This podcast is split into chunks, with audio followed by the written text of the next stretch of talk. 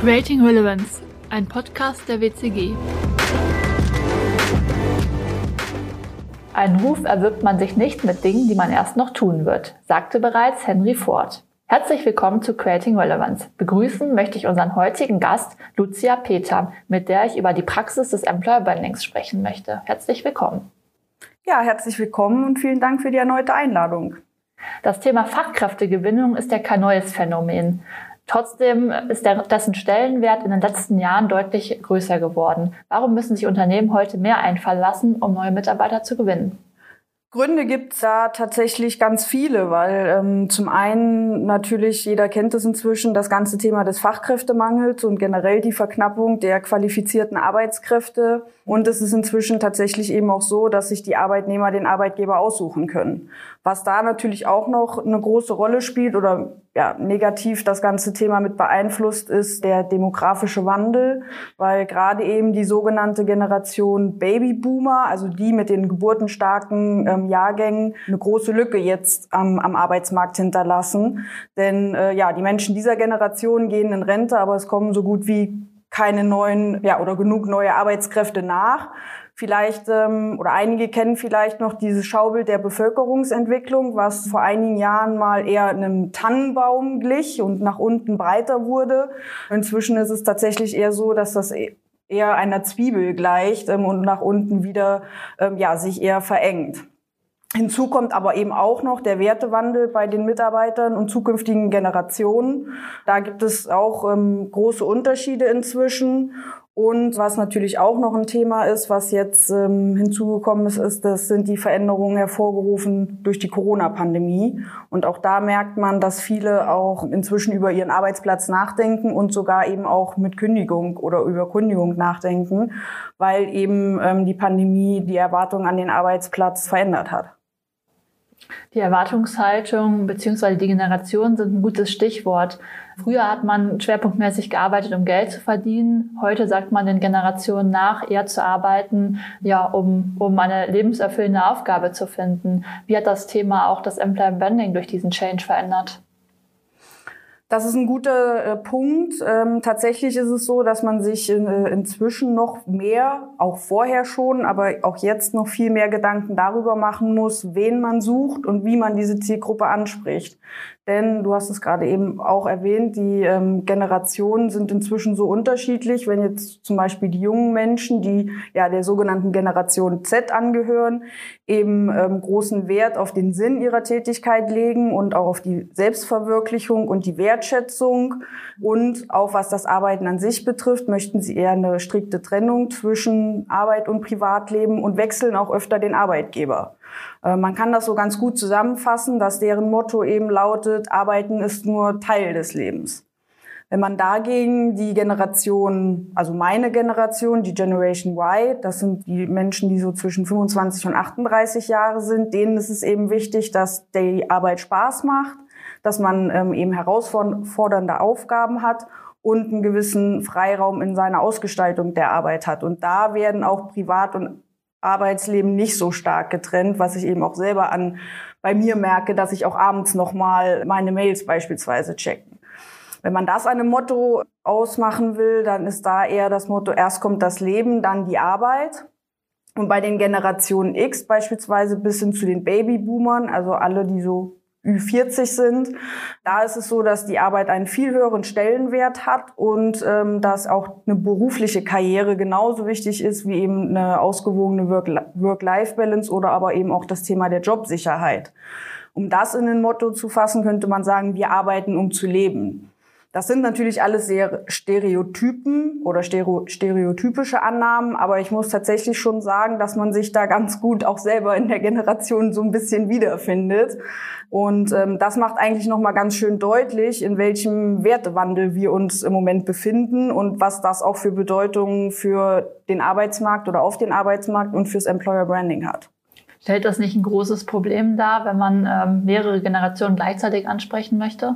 Definitiv. Und deswegen ist es so wichtig, dass man sich eben genau klar darüber wird, wen man sucht. Also sucht man beispielsweise eher erfahrene Menschen, die eben etwas älter sind, oder sucht man junge Menschen, die ähm, vielleicht bei uns eine Ausbildung anfangen ähm, sollen. Und da muss man dann tatsächlich schauen, dass man auch die Inhalte im Employer Branding, das, was man nach außen kommuniziert, eben zielgruppenspezifisch anpasst, um ähm, eben auch die Zielgruppe anzusprechen und auch zu berücksichtigen, wo erreiche ich meine Zielgruppe.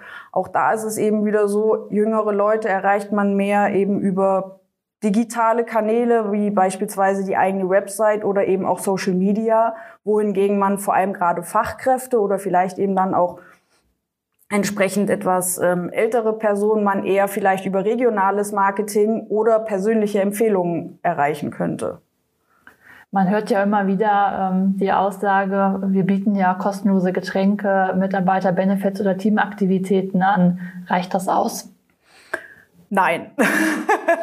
also das äh, sind alles Sachen, die ähm, natürlich ähm, klar hilfreich sein können oder hilfreiches Beiwerk sein können, aber viel wichtiger wird es eben, dass man tatsächlich authentisch kommuniziert und sich authentisch auch ähm, zeigt, Einblicke in die Tätigkeits- und Aufgabenbereiche gibt, aber eben auch zeigt, wie die Menschen dort arbeiten. Denn es ist eben häufig so, dass gute Menschen oder gute Leute eben auch mit guten Leuten zusammenarbeiten möchten und das auch eben in einem entsprechenden Umfeld.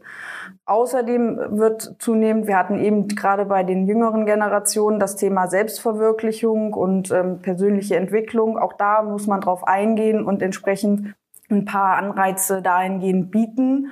Vor allem, was auch noch ähm, hinzukommt, ist da auch das ganze Thema, was macht das Unternehmen an sich besonders? Vielleicht auch dahingehend, welche gesellschaftliche Verantwortung übernimmt das Unternehmen? Was hat ähm, der Arbeitgeber für ein Engagement in diesem Bereich. Und ähm, was eben auch ein Thema ist, was zunehmend auch jetzt durch Corona wichtig äh, oder beziehungsweise in den Vordergrund rückt, ist da, wo, nicht, wo es möglich ist, sollte man den Menschen es ja ermöglichen, auch remote arbeiten zu können. Denn das ist eben etwas, was zunehmend auch jetzt ja die Bewerber, sage ich jetzt mal, Anforderungen auch an den Arbeitgeber stellen. Das hat natürlich aber auch für den Arbeitgeber den Vorteil, dass dieser auch wiederum flexibel ist, wenn es ähm, um seine Arbeitnehmersuche geht. Er ist nicht mehr so regional so eingeschränkt, sondern kann durchaus eben auch schauen, dass er äh, Mitarbeiter einstellt, die vielleicht nicht gerade aus der Region kommen. Aber wie gesagt, das ist eben ein Thema, das muss natürlich auch möglich sein. Mitarbeiter an der Maschine beispielsweise, ähm, da müssen natürlich andere Anreize oder andere Reize geschaffen werden. Ganz cool finde ich eigentlich in dem Zusammenhang, das lässt sich ganz gut zusammenfassen, dass Unternehmen sich eben klar darüber werden müssen, dass das Wie wir zukünftig und das Wir beim Arbeiten viel wichtiger wird als das Wo wir arbeiten. Springen wir mal ähm, in den Praxisteil deiner Arbeit über. Du bist ja als Consultant im Bereich Employer Branding ähm, sehr viel bei Kunden unterwegs. Wie gehst du konkret vor, wenn ein Unternehmen eine starke Arbeitgebermarke aufbauen möchte? Also im Prinzip ist das ähm, grundsätzliche Vorgehen eigentlich immer das gleiche. Wir machen gemeinsam Kick-off Workshop. Das heißt, wir setzen uns zusammen mit dem Kunden, wir machen mal eine Statusaufnahme, schauen, was hat der, tut der Kunde bereits im Employer Branding, welche Ziele verfolgt er mit dem Employer Branding und wen, ganz wichtig, wen möchte er eben auch ansprechen. Das heißt, man legt mal so die groben Rahmenbedingungen fest um anschließend dann auch entsprechend in eine Konzeption und eine Storyentwicklung äh, überzugehen, diese auch zu visualisieren und dann eben auch in eine erste Initialkampagne zu überführen, um das, was wir erarbeitet haben, letztendlich eben auch sichtbar zu machen. Man ähm, bespricht dann letztendlich das, was wir konzeptionell ausgearbeitet haben, nochmal mit dem Kunden und steigt dann eben auch schon ein in die Umsetzung. Das heißt, ähm, dass man mit der ersten Initialkampagne an den Start geht und wenn gewünscht, ähm, ist es tatsächlich auch so, dass wir dann weiterhin den Kunden über eine gewisse Implementierungsbegleitung auch weiterhin zur Seite stehen und unterstützen in diesem Bereich. Gibt es da eine einfache, einfach ist immer leicht gesagt, aber gibt es da eine Methode, die man ähm, anwendet, um dort zu den Ergebnissen zu kommen? Es gibt eigentlich, das ist mir in den letzten Monaten nochmal so bewusst geworden, gar nicht die Methode, sondern es kommt immer ein bisschen darauf an, was man im Kickoff erarbeitet. was für Herausforderungen hat der Kunde im Bereich des Employer Brandings. Auch die können unterschiedlich sein und welche Schwerpunkte ähm, legen wir. Und daraus ergibt sich dann eigentlich im Rahmen der Konzeption die entsprechende Methode, wenn man es so bezeichnen will, oder die Art und Weise, wie man das Employer Branding dann letztendlich ähm, weiter bearbeitet oder aufzieht. Aber wenn es nicht die Methode gibt, wie finde ich dann als Unternehmer oder Unternehmen meinen Weg?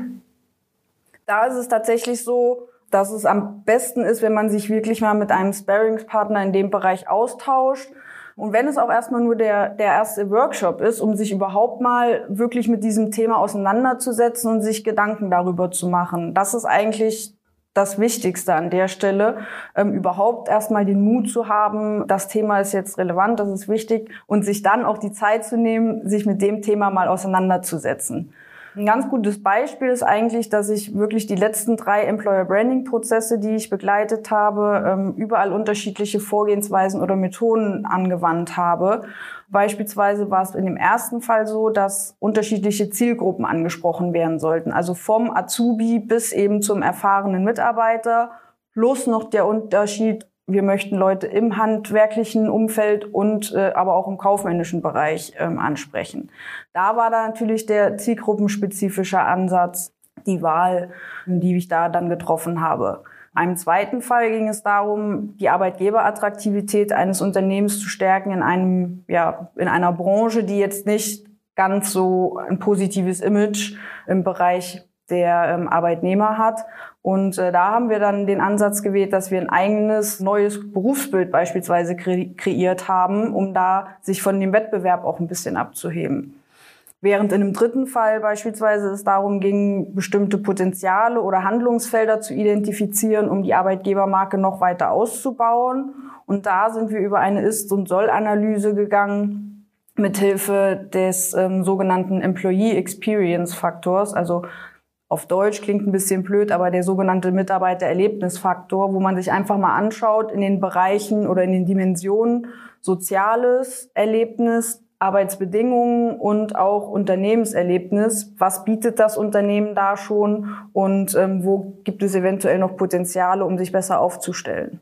Jetzt haben wir ja viel über die Arbeitgebermarke und das Employer Branding gesprochen. Ähm, wie steht das ganze Thema mit der Unternehmensmarke in Verbindung? Das ist äh, eine gute Frage, beziehungsweise eine wichtige Frage, weil ähm, das Employer Branding entsteht aus der Unternehmensmarke heraus. Heißt also, wenn man sich einen Baum quasi vorstellt, das heißt, der hat ja gewisse, also der hat Wurzeln, die sind nicht sichtbar. Und das sind beim, unter, bei einer Unternehmensmarke, wenn man so will, die Werte des Unternehmens. Das Fundament beispielsweise. Der Stamm ist letztendlich das tragende Element eines Baumes und das ist im Unternehmen die Unternehmenskultur und alles, was mit dem internen, wenn man es so bezeichnen will, internen Employer Branding zu tun hat. Und das, was sichtbar ist, ist bei einem Baum ja letztendlich die Krone. Das ist sehr präsent. Und das ist eigentlich alles, was man nach extern im Employer Branding macht. Also das, auch das ganze Thema Personalmarketing oder eben Kommunikation. Also wie gesagt, externes Employer Branding. Das heißt, es ist halt schon mal sehr vorteilhaft, wenn man als Unternehmen seine Unternehmenswerte kennt und definiert hat, da die eben zentraler Bestandteil auch der Unternehmenskultur ist. Und die Unternehmenskultur wiederum wird natürlich von den Mitarbeitern geprägt, die schon im Unternehmen sind und wird natürlich auch von den, äh, von den Mitarbeitern nach außen getragen gewissermaßen. Und von daher ist es auch enorm wichtig, dass man im Employer Branding oft hat man ja dann die Gewinnung neuer Fachkräfte oder Arbeitskräfte, verknüpft man mit dem Employer Branding, aber genauso wichtig sind ja die Fokussierung auch oder die Einbindung der bestehenden Mitarbeiter, denn die sind letztendlich die authentischste und wertvollste oder der authentischste und wertvollste Kanal zur Gewinnung neuer Mitarbeiter allein durch ihre, beispielsweise durch eine Weiterempfehlung, die sie vornehmen. Das heißt, ähm, praktisch die Arbeitgebermarke wird durch die eigenen Mitarbeiter kommuniziert oder wie trage ich die weiter nach außen? Genau, also ein ganz wichtiger Kanal sind die eigenen Mitarbeiter, weil die natürlich auch authentisch die eigene Arbeitgebermarke nach außen kommunizieren können.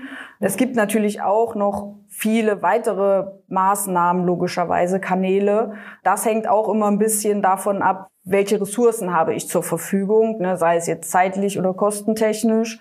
An erster Stelle, das ist halt tatsächlich das Thema, es ist wichtig, sich überhaupt erstmal mit diesem Thema zu beschäftigen und dann wenn es dann auch erstmal die, meinetwegen die Modernisierung der Stellenanzeige ist, die man vornimmt, einen Startpunkt zu finden und loszulegen, ist die, glaube ich, zu, zunächst erstmal die größte Hürde, die man so im Moment auch gerade bei den Kunden, die wir haben, erkennen kann. Das ist eine gute Überleitung eigentlich auf meine nächste Frage. Ähm, wie siehst du denn den Mittelstand im Bereich Employer Branding aufgestellt?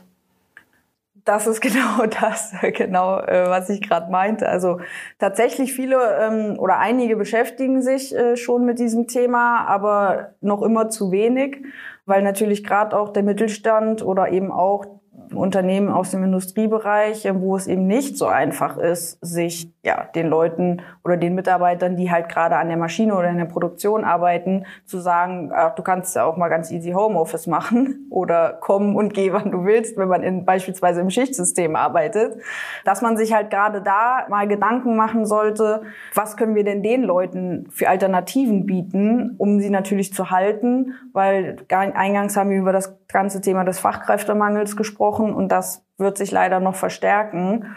Und ich finde es halt ein bisschen schade, dass sich der Mittelstand zu wenig bisher damit beschäftigt, weil eigentlich haben gerade kleinere und mittelständische Unternehmen viel zu bieten, gerade was das Thema kurze Entscheidungswege betrifft oder eben ein ausgeprägtes Wertesystem oder auch die soziale Verantwortung in der Region. Von daher finde ich gerade das Thema Employer Branding für den Mittelstand äh, ist ein Thema, von, mit dem man sich eher früh als spät auseinandersetzen sollte. Vielleicht noch als kleines Fazit zum Schluss. Wie glaubst du, wird sich das ganze Thema Employer Branding in den nächsten Jahren entwickeln? Ich denke, dass man viel mehr den Fokus tatsächlich auf das Thema des Menschen legen sollte oder des Mitarbeiters, also das ganze Thema human-centered, äh, wenn man es so bezeichnen möchte, äh, zu agieren. Ähm, und das eben wirklich angefangen von der Ansprache, von den Inhalten ähm, bis eben hin zur Ausgestaltung der Arbeit und die Arbeitsumgebung. Das ist ein Thema, was ja auch wie gesagt, wieder auch einhergeht mit dem ganzen Unternehmenskulturthema oder beziehungsweise der gemeinsame Fit zwischen eben Arbeitnehmer und Arbeitgeber wird, wird äh, zunehmen, meines Erachtens nach. Etwas, was ich auch jetzt vorher schon angesprochen hat, ist, glaube ich, dass wir die Berufe, die nicht digitalisierbar sind, also gerade Produktion, Pflege beispielsweise, viel mehr wertschätzen müssen und auch da Angebote beziehungsweise Modelle oder Ansätze entwickeln müssen, um auch diese Berufe wieder attraktiver zu machen. Ich denke auch, dass das ganze Thema Social und Mobile Recruiting zunimmt, vor allem aber eben auch das ganze Thema der persönlichen Weiterempfehlung als wichtiger Kanal eine Rolle spielen wird. Und ich denke, dass sich der ähm, Bewerbungsprozess zukünftig auch stark verändern wird, beziehungsweise sich auch schon verändert hat oder zunehmend auch im Moment schon so ist, dass sich eben die Unternehmen als Arbeitgeber bei den potenziellen Mitarbeitern bewerben müssen und nicht andersherum. Ich habe da jetzt neulich einen ganz, ganz coolen Bericht eigentlich gesehen. Da ist es tatsächlich so, dass ein Unternehmen sich bei potenziellen Mitarbeitern bewirbt. Also sprich, die haben das eigentlich komplett umgedreht, den Prozess. Die bewerben auf ihrer Website, glaube ich, war es, oder im Social Media damit, dass äh, man eine kurze Nachricht schreiben soll, wenn man sich für das Unternehmen interessiert. Und anschließend ähm, erhält der potenzielle Bewerber von dem Unternehmen eine Bewerbungsmappe. Also mit äh, tatsächlich Zeugnissen, wo man ehemalige Mitarbeiter befragt hat, dass den, die den Arbeitgeber letztendlich bewertet haben, bis tatsächlich dahin, dass die Einstellung des Mitarbeiters dann gar nicht durch den Vorgesetzten, sage ich jetzt mal, oder den Personalleiter stattfindet, sondern durch die Mitarbeiter selber. Und ich denke, das ist schon eine ziemlich extreme Richtung, aber auch ein cooler Ansatz. Und ich glaube, dass sich das zukünftig noch weiter in die, die Richtung entwickeln wird. Ein spannendes Beispiel auf jeden Fall. Ja, vielen Dank erstmal für deine Zeit äh, und das wirklich ähm, interessante Gespräch und dein Plädoyer für das Thema Employer Branding. Wenn euch unsere Folge gefallen hat, dann folgt uns auf Spotify oder iTunes und schaltet beim nächsten Mal wieder ein, wenn es heißt Creating Relevance.